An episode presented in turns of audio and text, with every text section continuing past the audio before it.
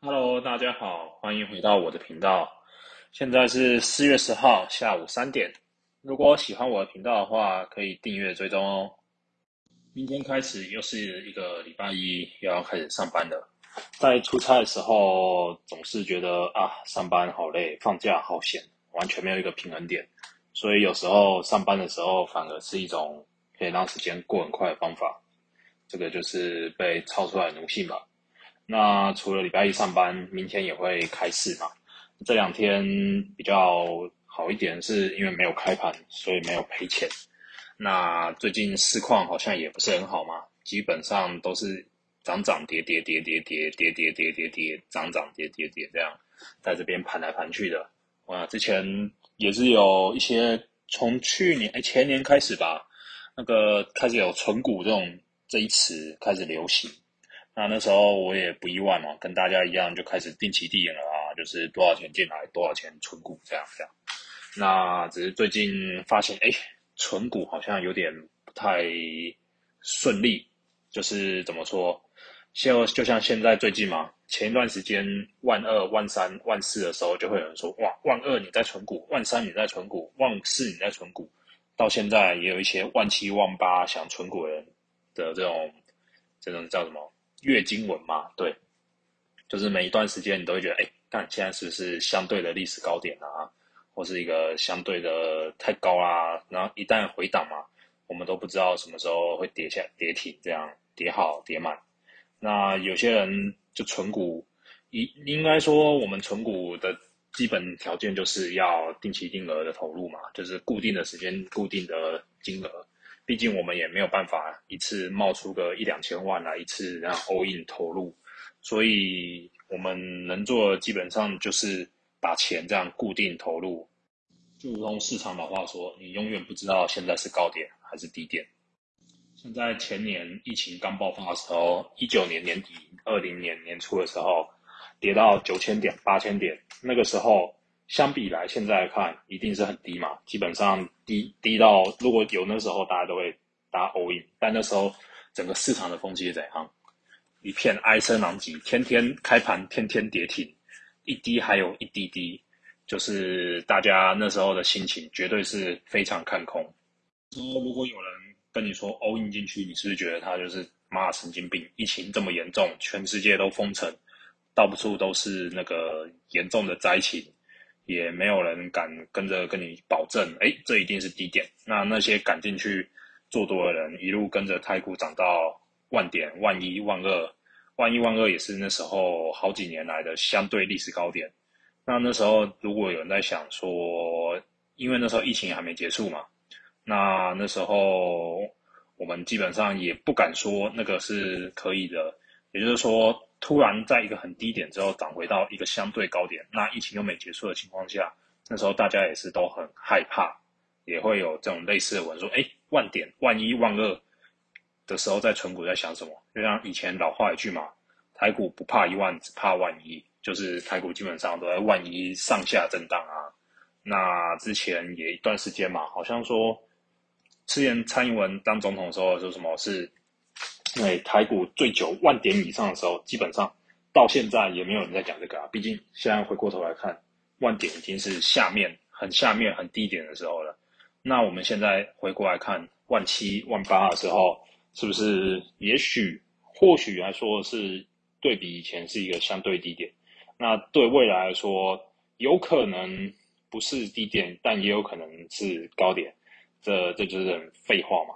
这个就是一个赌徒的心态，那个不是涨就是跌啊！我们要怎么看这个现在是高点还是低点？没有办法，绝对没有办法，没有一个人有十足一百趴保证跟你说现在是低还是高。那我们可以确定的是，用数据来说话的话，你知道现在台股的本益比是多少吗？现在台股的本益比大概是十四、十四、十四点多。那相比于去年，去今年二月嘛，现在二月本一比是十四，那去年二月是多少？二三二三，然后一路二三十七十八十五，现在掉为十四。那很明显的话，本一比降低了，代表什么？代表现在越来越便宜了。对，理论上来说，本一比越低，代表我们这个投资的风险越小，那也越值得投资嘛。那在去年，你看那时候本一比二十几的时候，我们还不是万那时候可能万五万六吧？那那时候也是大家疯狂买进啊。那现在反而本一比跌到十四，相比而言可能少了，诶，大概打了六七折。那这时候你再来说，哎，干台股是不是太高？那这时候是不是有一点直觉反应？也许或看指数，单看指数来说是太高了。但如果我们来看本一比这样来看的话，其实台股相较于去年这时候反而是相对风险比较低、比较便宜的。那这时候可能有人会问啊，哎，那既然台股本一比那么低，而且我们台股的殖利率又是那种。很高的，动不动五六趴、七八趴，那这样为什么还会外资一直疯狂的抛售？这样有两种可能啊。哎，之前是看新闻，外资因为我们前一段时间台币不是升值嘛，升值了蛮厉害的。那外资你可能会想过来说，哎，台币变值钱嘛，那变值钱代表它有价值，那外资可能会进来炒汇。那炒汇的话，你进来的钱，政府可能不会让你。毕竟台湾市场相对而言，对外资来说是比较小、比较好好掌握的吧。那很明显，那如果台币升值，那外资想要买台币，那如果钱进来，那可能会让台币又更升值。而我们政府从一开始去年就在那边什么疯狂的买美金啊，来救换汇率、救台一次啊。之前经济部还是。哪里啊？财政部嘛，也有什么？我们都在同一艘船上啊，要一起救救台币啊，换汇救台币之类的。那这也是有被人说，那在这边就不不去挖他们的黑历史。那外资想要买台台币嘛？那你钱进来啊，政府不可能让你说，哎，你就只能去买台币，你必须有它的明确资金用途。那么这用途用在什么？投资嘛。那投资又是什么？买股票，买一些大型的全值股、全全值股。那这全值股的作用就是确保你钱进来不会有市场的波动。我们投资最基本的就是控制风险。那外资也是这样嘛？这些要炒汇的人进来，先买个全值股，然后把股价这样拉上来了之后，那如果他现在那个现现在看来嘛，那台币又回贬值了，贬值下来之后，那外资如果要把钱提出来，那就会把他们原本的钱换回来。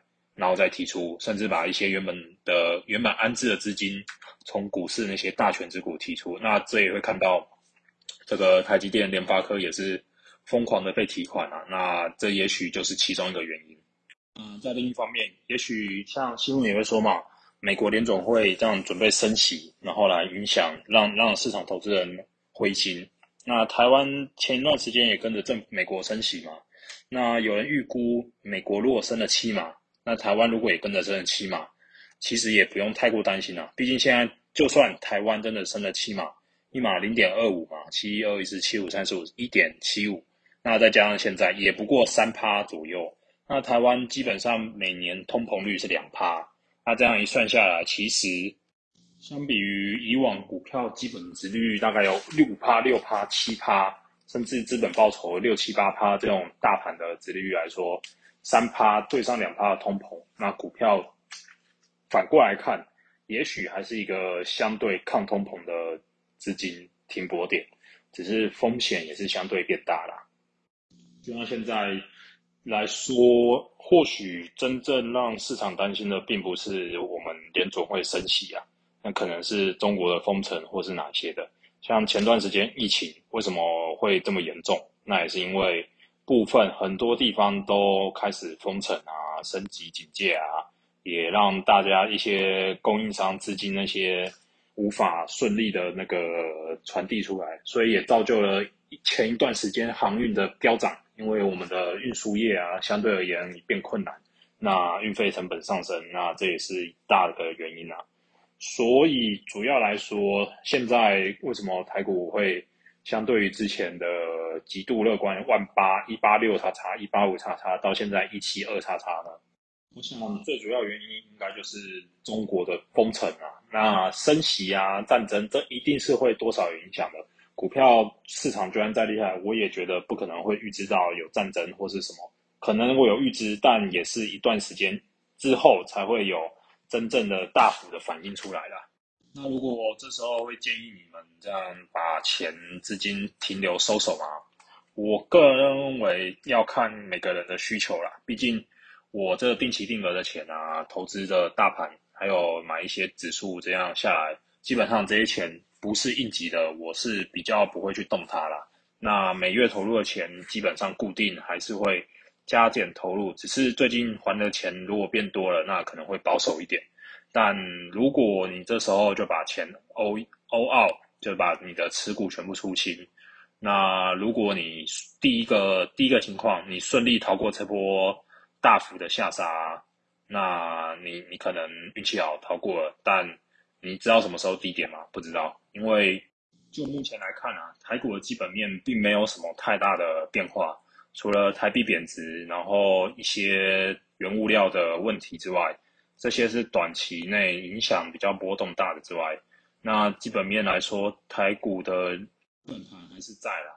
就算现在万期崩下来，也是不会崩到哪里去啊。基本面就是撑在那边，跌不到多少。除非基本面有变差，或是我们真的像乌克兰一样，一个飞弹、两个飞弹这样打过来。那如果那时候，不然也难说啦。如果真的那时候的话，其实也不用担心这些了。我们就那时候担心自己的生命安全比较重要啊。那很明显嘛，你看外资这样卖，一一个原因一定是台币贬值，他们先把钱用回美金相对强势的地方，钱是活的啊。不过你看现在投信为什么一直买？投信买归买，但也很难说啊，因为投信也是有不少散户的钱啊。那那些基金也是散户，但代表什么？代表国内的信心还是相对十足的，所以以前嘛，前一段时间股票在涨的时候，大家会有一个 formal 心态，就是怕错过行情。那现在股票在跌的时候，反而这种心态的人变少了，这种投机啊，然后为一些炒汇的那些不稳定、会比较流动的钱，反而会渐渐流出。那光是看本益比来说，我是觉得现在这个本益比还有这个价钱、这个基本面来说。应该是不用太过于担心啊，也许会看空，但这短期震荡来说，并不一定会真的让台股一蹶不振。毕竟大家也知道嘛，台积电的那个实力就是摆在那边的。所以每当这个时候，那个 PTT 股板啊，有一些哎存股的疑虑啊，万七万八为何存点，甚至有一些毕业文啊，那些赔钱的单啊，然后很多人高歌离席，这样这个时候。我觉得啦，相对是一个低点，那这低点也许可以试几口多单，或是多加码一些部位。我自己的话是依旧会照之前的方法，毕竟本业就是这样，资金就是有限，除非下个月发票中大奖或是怎样的，才会有更多资金可以来帮助台股。所以，我们其实也不用担心啦，台股、美股目前基本上来说。多多方长时间来看，多方还是蛮有机会的。那只是短期内，我们只要接受得了，可以好好让心态稳定，应该是 OK 的。那也不用担心什么，每次都在说，哎，金融股是涨势的最后一棒。每次大家都这么说嘛。前去年也有一段时间啊，金融股传产涨势的最后一棒，那殊不知这边最后一棒棒棒棒棒棒棒棒棒棒，不知道棒到哪里去。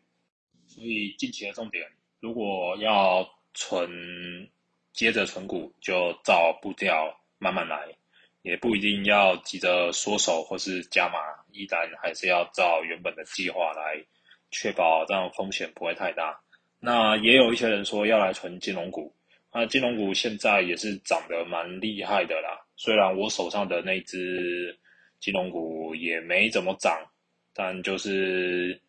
之前也是没怎么跌啊，盘整了很久，现在也大概才回到去年高点下面一点，还没回去。那这不是重点，重点是金融股要存股也是 OK 啦，只是现在来金融股存股，可能一大部分人是那种 formal 心态，那这就有点危险。只要自己控制好风险，应该是 OK 的啦。不然就像我之前妈前几天手痒在那边期货做多单。啊，一七四四百六四百七套在那边，啊跌下来啊干，整个一年赚的那个钱啊都都停赔诶套在上面，然后一七三个多又在加码，想说看跌这么低该加码了吧？啊结果殊不知一低还有更低，那时候跌到一七一多的时候就觉得干我他妈智障啊！不过现在。还是抱着啦，毕竟我我相信那个台股还是很有机会的，在这边加油喊气一下。啊，那今天这个股票话题先聊着，那聊一下最近家里 有一些比较特别的事情，就是前一段时间嘛，全年不是有推那个呃那个复仇者联盟的公仔啊，大家不是都戏称那个叫复仇丑联盟的公仔，就是大大家打开看，感觉是傻小嘛，丑到一个厉害，那全年的公仔真的是很厉害。那他不是全年有那个公告嘛？就是我们只要收集全套二四款漫威英雄的那个公仔啊，然后 全套公仔自拍上传活动网站，那有机会抽到那个那个钢铁人的那个雕像嘛？那我们就抽到了啊，只是刚好我们人在出差嘛，那我家人就剩我爸跟我妈，那就请他们拍自拍照啊，那那他们。不知道是不是老一辈的人都会比较担心呐？他们的什么个资啊，什么外泄。像我爸用赖，一开始都没有在用赖哦，就硬是要说，哎，你就是打电话给我，我怎么前五分钟免费，要不打三分钟讲四分钟，再挂掉再讲，就是比较不愿意接受那个潮流啦。毕竟之前好像有一段话是这么说嘛：，你十五岁之前看到的东西，就是你这辈子觉得理所当然的东西。那十五岁到三十五岁、四十岁看到的东西，那就是你觉得这是未来的科技。那四十岁以后看到的东西，你都觉得这个东西与你无关，你就可能比较不会去接触它了。这也许是刚好可以印证在这这段这段话可以印证在这上面。那我爸妈就是那种 假设寄信来啊，然后上面有你的地址、名字啊，你直接丢垃圾桶，那他念你，然后把你捡起来，全部把它撕掉，再丢掉了，就是。还蛮重视个人资料啦，这种那那个年代的人们，嗯，他这个公仔我看好像说是要自拍，跟公仔自拍，然后上传，啊，只是他们都不自拍啊，甚至还拿那个什么，但他们追剧嘛，在追追录剧，那看一看，然后拿录剧那个女主角脸啊按暂停，然后拿那个玩具跟那个女主角脸自拍，然后跟我说，哎，这个自拍可不可以？我就想说，你这这个。这个不叫自拍吧？你你们又不是这个人，那来说，嗯，毕竟老一辈的思想比较固定啊，也没有说什么，那就把他们那张照片，呃，一换掉，就直接把那个公仔的模型全部自拍贴上去。那虽然这个基本上抽奖应该抽不到了，毕竟。也没有那么多运气可以抽到这个公仔，那就顺着他们意，就不要那个配合了。令我比较讶异的是，我的妹妹，她也二十几岁，那可能去年毕业到现在，哎，找工作没有很顺利啊，那就自己在那边 IG 创业，画那种情侣的那种大头贴啊，就是画图啊，然后做明信片，这种文创小物啊。那他反而。